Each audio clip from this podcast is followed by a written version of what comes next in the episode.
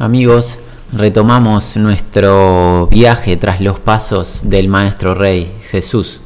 Y ya de, en los últimos encuentros nos hemos inmerso en una escena peculiar. Tú lo sabes, estamos en el Sermón del Monte, el sermón posiblemente más importante que Jesús proclamó en su ministerio, el Sermón del Monte o de la montaña.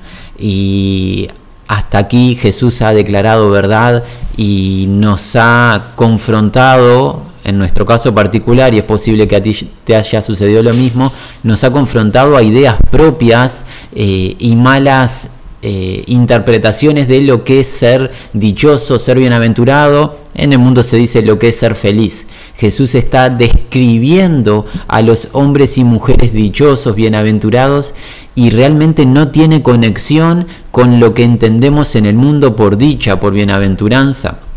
Recordando que esta dicha bienaventuranza es ser alcanzado por el favor divino, el favor celestial de Dios el Padre. Y Jesús ha ido a lo largo de, este sermón, ha ido proclamando a voz abierta, primero para con sus discípulos que están ahí bien cerquita de él, pero para la multitud que se encuentra en esta monte o montaña, en alguna parte posiblemente de Capernaum, en la región de Galilea. Eh, para toda esta multitud él empezó a proclamar, bienaventurados, dichosos. ¿Quién es Jesús?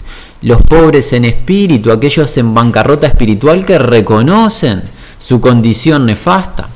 Bienaventurados, dichosos, ¿quién es Jesús? Los que lloran, los que lloran su pecado, su condición pecaminosa y reconocen la gravedad y consecuencia del pecado en ellos y en el resto de los prójimos y ya no se agradan en su pecado, no lo eh, aprueban ni en sus propias vidas ni en otras vidas. Bienaventurados quienes los mansos Habíamos visto también que Jesús nos enseñó que es una dicha, es una aventuranza la mansedumbre, mientras que el mundo nos enseña a ser fuerte y sacar a prevalecer mis propios derechos.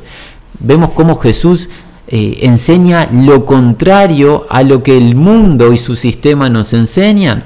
También Jesús nos estuvo diciendo, nos estuvo proclamando, bienaventurados aquellos que están desesperados por ser saciados con justicia, justicia divina. ¿Por qué? Porque la justicia propia que ellos tienen no les alcanza para nada.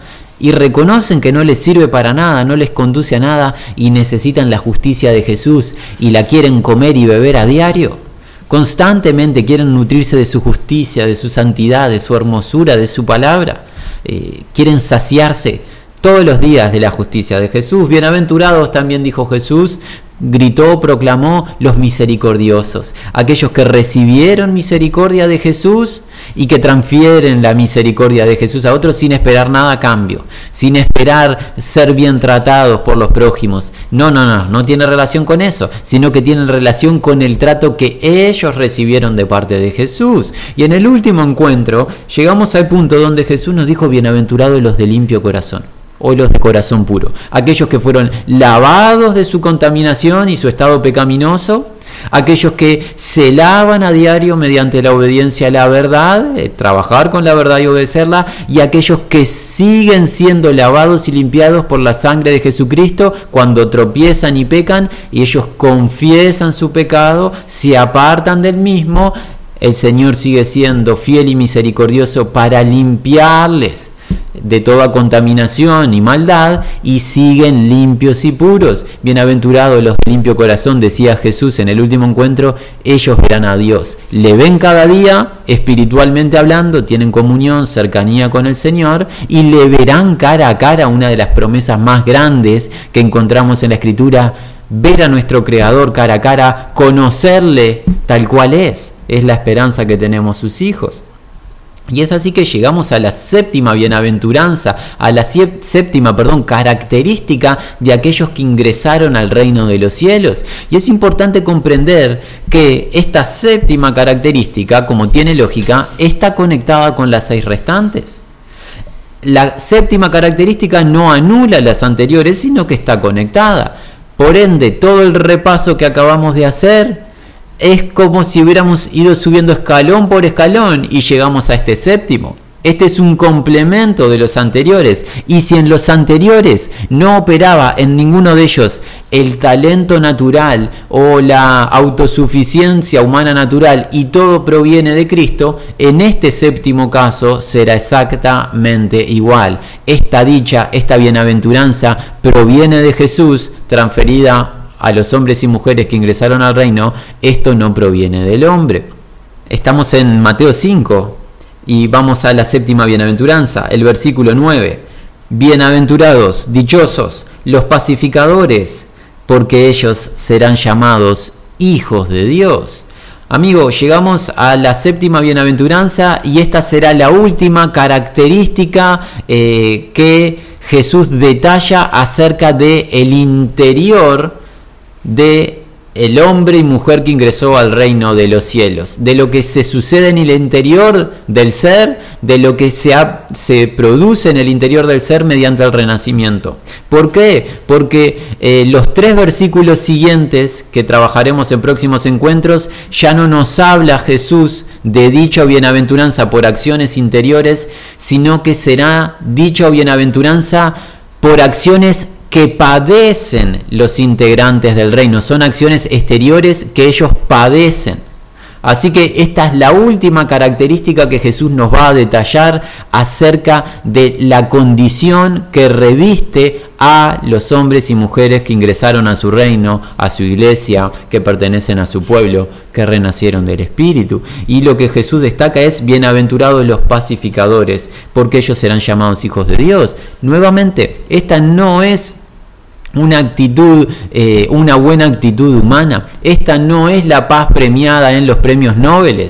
Esta es una actitud de Cristo y no es una actitud terrenal. ¿En qué nos basamos? Bueno, nos basamos siempre en la escritura, amigo. No estamos para inventar palabras, sino para eh, apoyarnos en la palabra de Dios que se encuentra en la escritura. El profeta Isaías nos enseña en el capítulo 57 de su libro, en el versículo 21, no hay paz, dijo mi Dios, para los impíos.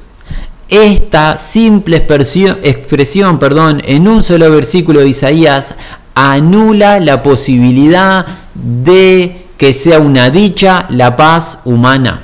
Alguien podría decir, pero hay paz en la tierra, hay paz en las personas que no conocen a Dios, viven en paz. No, amigo, no esta paz que está destacando Jesús. La paz humana, la paz terrenal, se podría más bien denominar no paz real, sino tranquilidad, cierta tranquilidad en determinados momentos, en determinadas circunstancias. Pero no es eso de lo que está hablando Jesús, Jesús está hablando de otra cosa. Queremos comenzar este encuentro descartando todo tipo de paz humana que salga del interior del ser en su estado natural el ser humano no regenerado, en este caso el impío, no tiene paz. Jehová lo declaró a través de su profeta. Esta es una palabra enfática, no puede ser debatible porque nos hallaríamos discutiendo con Dios. El impío no tiene paz perdurable, tiene tranquilidad en ciertos momentos y las circunstancias le acompañan, no tiene paz interior. Es muy importante comprenderlo. Y como hemos dicho, la paz proviene de Jesús. ¿De dónde obtenemos esta verdad, esta declaración categórica? Seguimos en el libro de Isaías, pero vamos al capítulo 9. En el capítulo 9 del libro de Isaías encontramos esta declaración del profeta acerca del Mesías. Versículo 6. Porque un niño nos es nacido, hijo nos es dado, el principado sobre su hombro y será y se llamará su nombre admirable, consejero, Dios fuerte, Padre eterno, príncipe de paz. Jesús es quien suministra la paz porque Él es el príncipe de paz.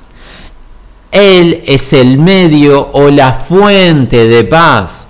Y esta expresión de Él como el medio, la fuente de paz, proviene de una enseñanza de Jesús en el Nuevo Testamento a sus propios discípulos, los apóstoles. Adelantémonos por favor al Evangelio de Juan.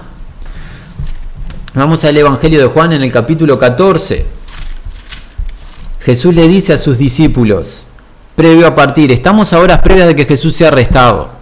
Será arrestado, será crucificado, será martirizado. Jesús necesita alentar a aquellos que quedarán los ministros competentes del nuevo pacto y que horas posteriores, eh, luego resucitaría Jesús y estaría con ellos 40 días, pero quedarían sin el maestro. Jesús necesita alentar a los suyos y le dice en el versículo 27, la paz os dejo, mi paz os doy. Es por eso que nosotros decimos y declaramos a Jesús como la fuente o el medio que produce paz. ¿Por qué? Porque es su paz la que él transfiere, este príncipe. La paz os dejo, mi paz os doy. Yo no la doy como el mundo la da. No se turbe vuestro corazón ni tenga miedo. Jesús está expresando y diferenciando la paz real que proviene de Él con la paz del mundo, que nosotros hoy cambiaremos el título paz, la del mundo, y la llamaremos tranquilidad momentánea. Eso es lo que el mundo nos puede ofrecer mediante todos sus ritos, penitencias, programas, actividades. Tranquilidad en cierta medida momentánea podría ser denominada, pero la paz interior perdurable solo la da Jesucristo. Y la pregunta sería, quizás tú te la estés formulando, amigo, ¿cómo Jesús, de qué manera, de qué modo me suministra la paz perdurable? ¿Qué es el significado? ¿En qué se aplica mi propia vida? ¿Cómo recibo la paz en mi interior cuando la gran enfermedad mundial que vemos en el presente, en el año 2020, es el estrés? El ser humano no puede contenerse a sí mismo, es necesario eh, ser empastillado, ser tratado médicamente por el conflicto interior del ser humano. Yo estoy necesitado de paz, Jesús. ¿Cómo me das esa paz? ¿Cómo la recibo? ¿De qué modo me nutro de tu paz perdurable, Jesús? Debemos comprender cómo Jesús conquista y transfiere la paz. Para eso vamos al libro de Colosenses, en el capítulo 1. El apóstol Pablo nos va a decir cómo Jesús produce la paz. Y nos va a explicar qué éramos antes de conocerle a Jesús. Versículo 21. Vosotros también erais en otro tiempo extraños y enemigos en vuestra mente haciendo malas obras. Ten en cuenta esto, amigo. En el pasado, antes de conocer a Jesús, tú y yo, que éramos enemigos de Dios en nuestra mente. Todo hombre y mujer que nació en esta tierra nació enemigo de Dios en su mente. Vamos al versículo 20, el versículo anterior.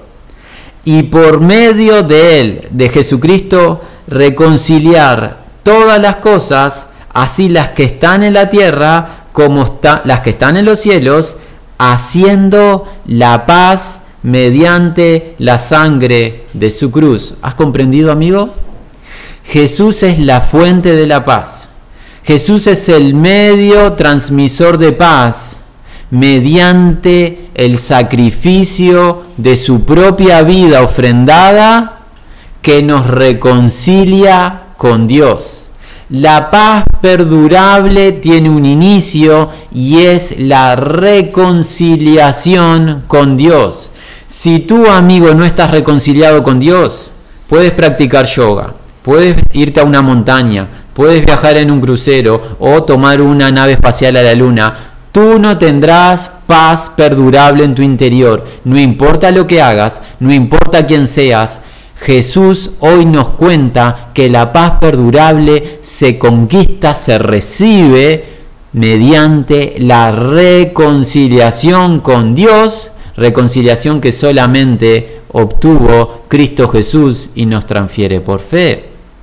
Es fundamental comprender que la paz de los integrantes del reino de los cielos es una paz que Jesús les transfirió, no es una paz de ellos mismos por hacer algún tipo de eh, meditación o de autorreflexión.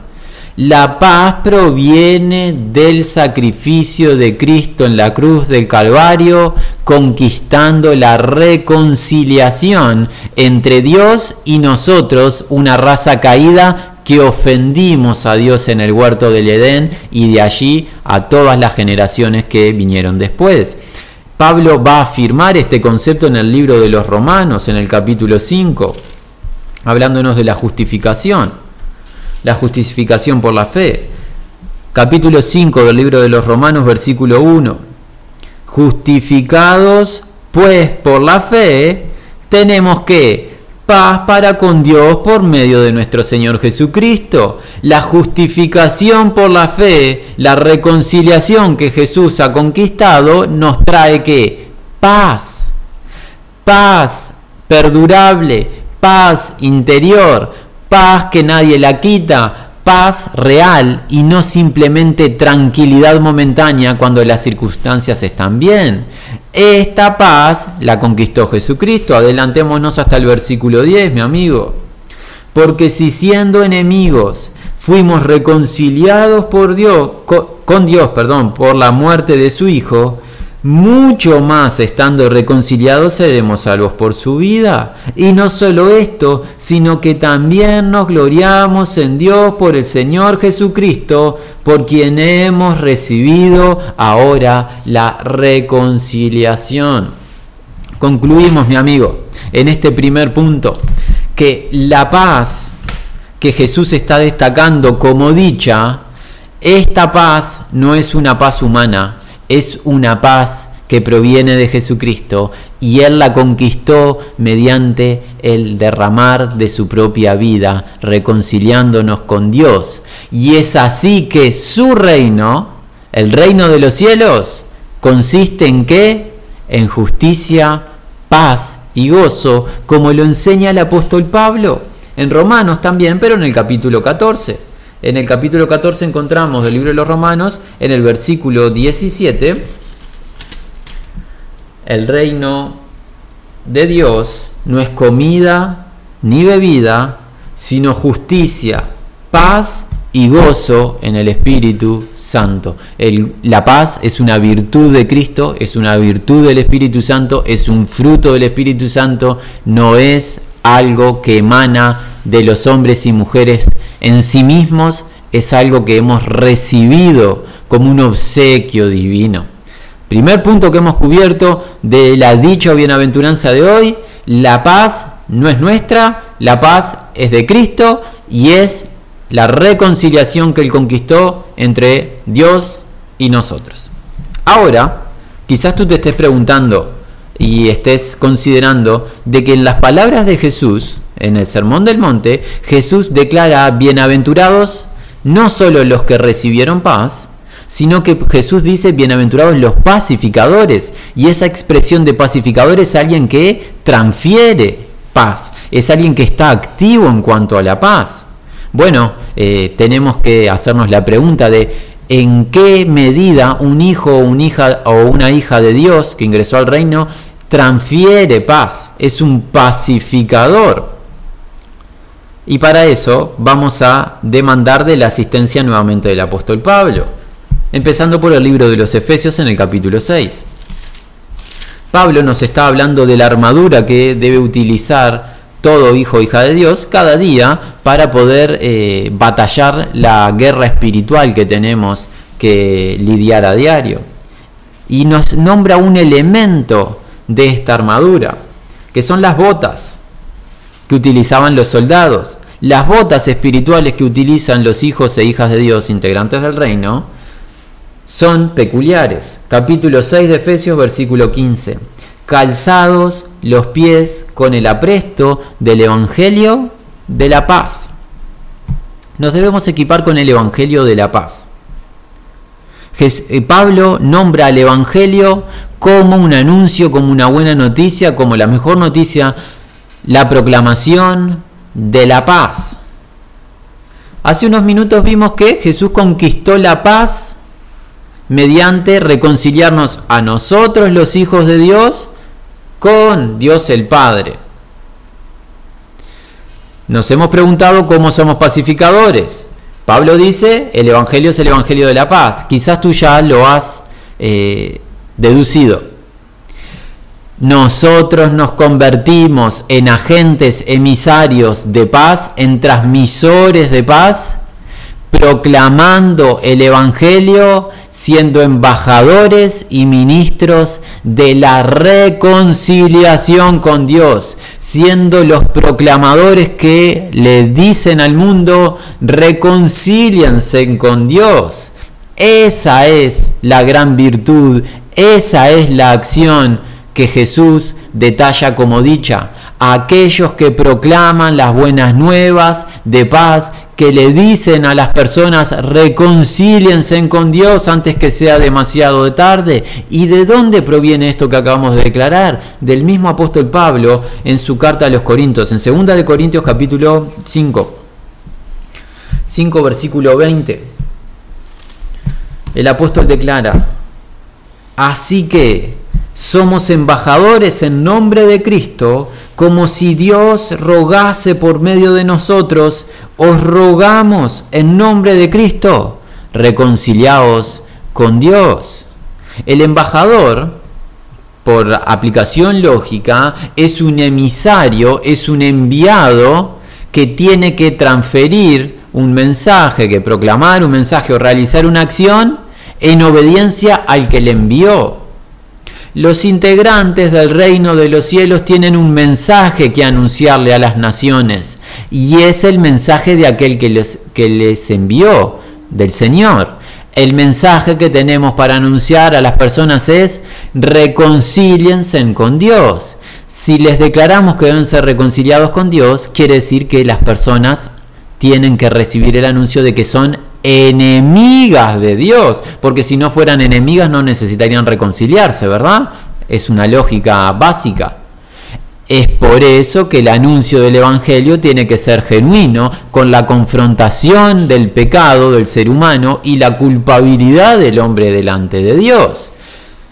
Los embajadores de paz tienen que proclamar acerca de la reconciliación con Dios para convertirse en pacificadores, para poder ser dichosos como el Señor Jesús lo acaba de decir en el Sermón del Monte, bienaventurados los pacificadores, aquellos que recibieron paz de Jesús por ser reconciliados con Dios y transfieren la paz de Jesús a otros proclamando la reconciliación.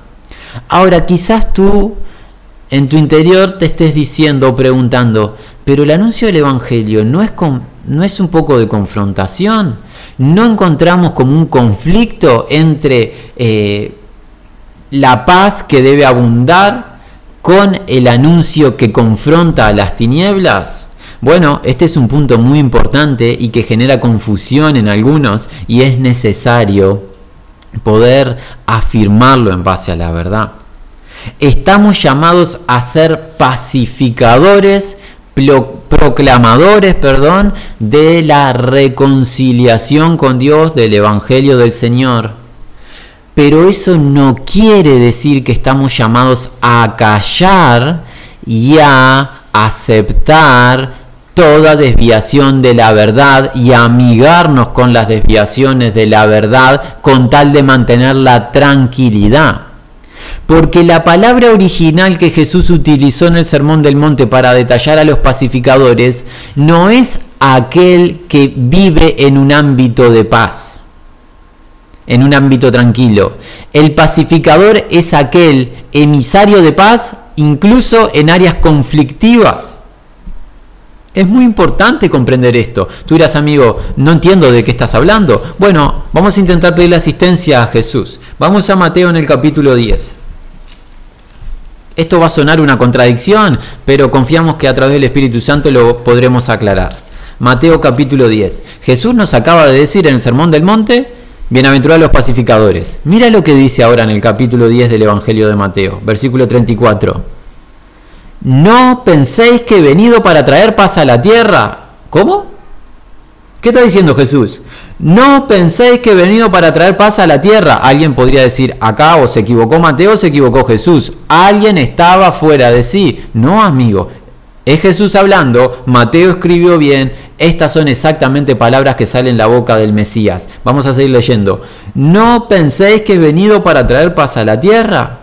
No he venido para traer paz, sino espada.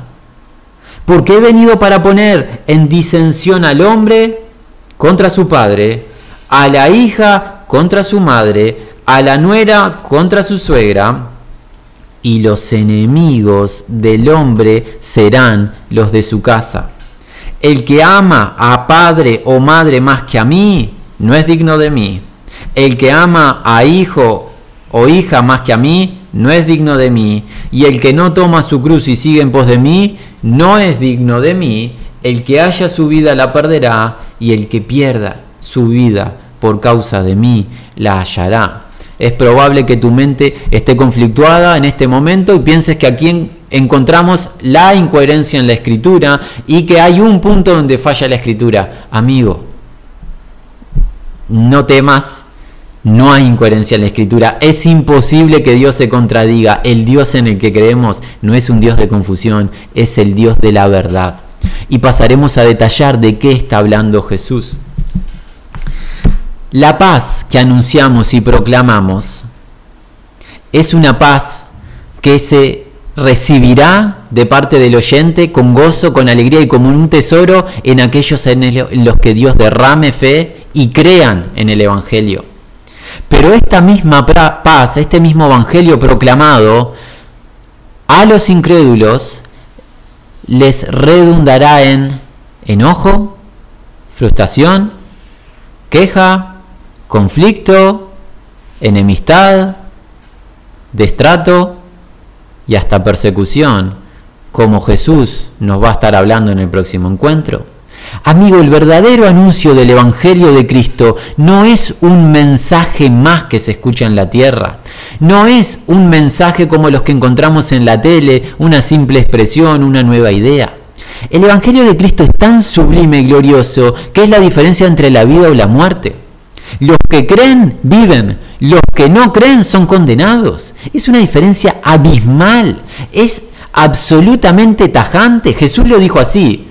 Hay dos grupos de personas, los que son conmigo porque creyeron en mí o los que son contra mí.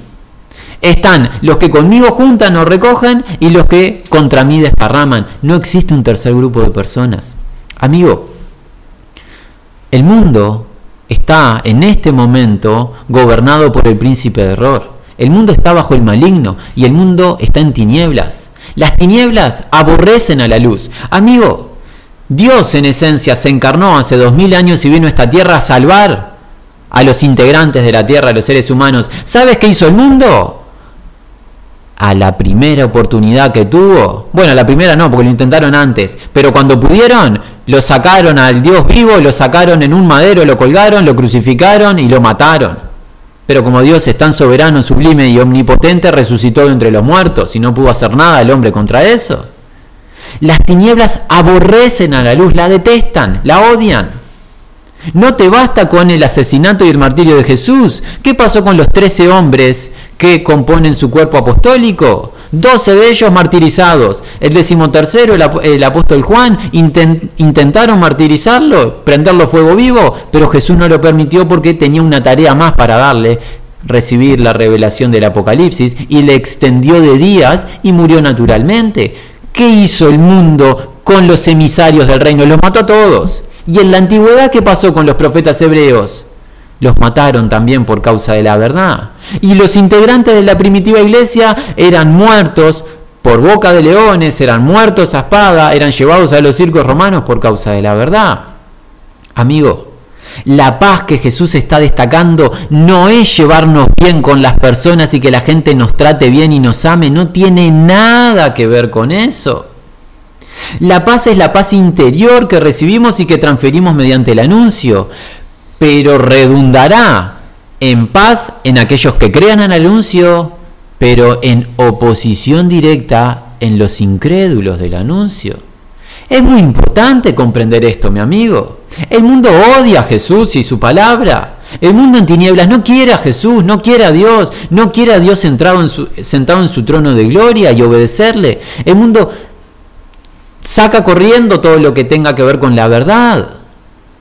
Ahora tú te estarás preguntando, ¿y por qué en el presente vemos tantas personas que supuestamente hablan de Dios, son famosas, tienen eh, muchísima gente que les sigue, son fanáticos de ellos, son, eh, se codean con seres famosos y todo eso que vemos. Bueno, ojo, hay que ver qué tipo de anuncio se está proclamando. El verdadero anuncio de Jesucristo es un anuncio de confrontación. Jesús lo dijo hoy aquí en Mateo 10:34, yo vengo a traer espada porque cuando entra la luz en un hogar, cuando entra la luz en, a través de un individuo en un hogar, el resto de la familia, si no se alumbra, ¿sabes lo que hace el resto de la familia? Oposición directa. Y es por eso que Jesús dice, los enemigos del hombre serán los de su propia casa. Su propia familia será enemigo. ¿Qué queda para los de afuera? Persecución. Persecución. Ahora, ahora, es fundamental comprender lo que vamos a declarar, lo que va a declarar Pablo en este momento. Eso le da pie a los integrantes del reino para contrarrestar la violencia, la persecución y generar una batalla, una disputa.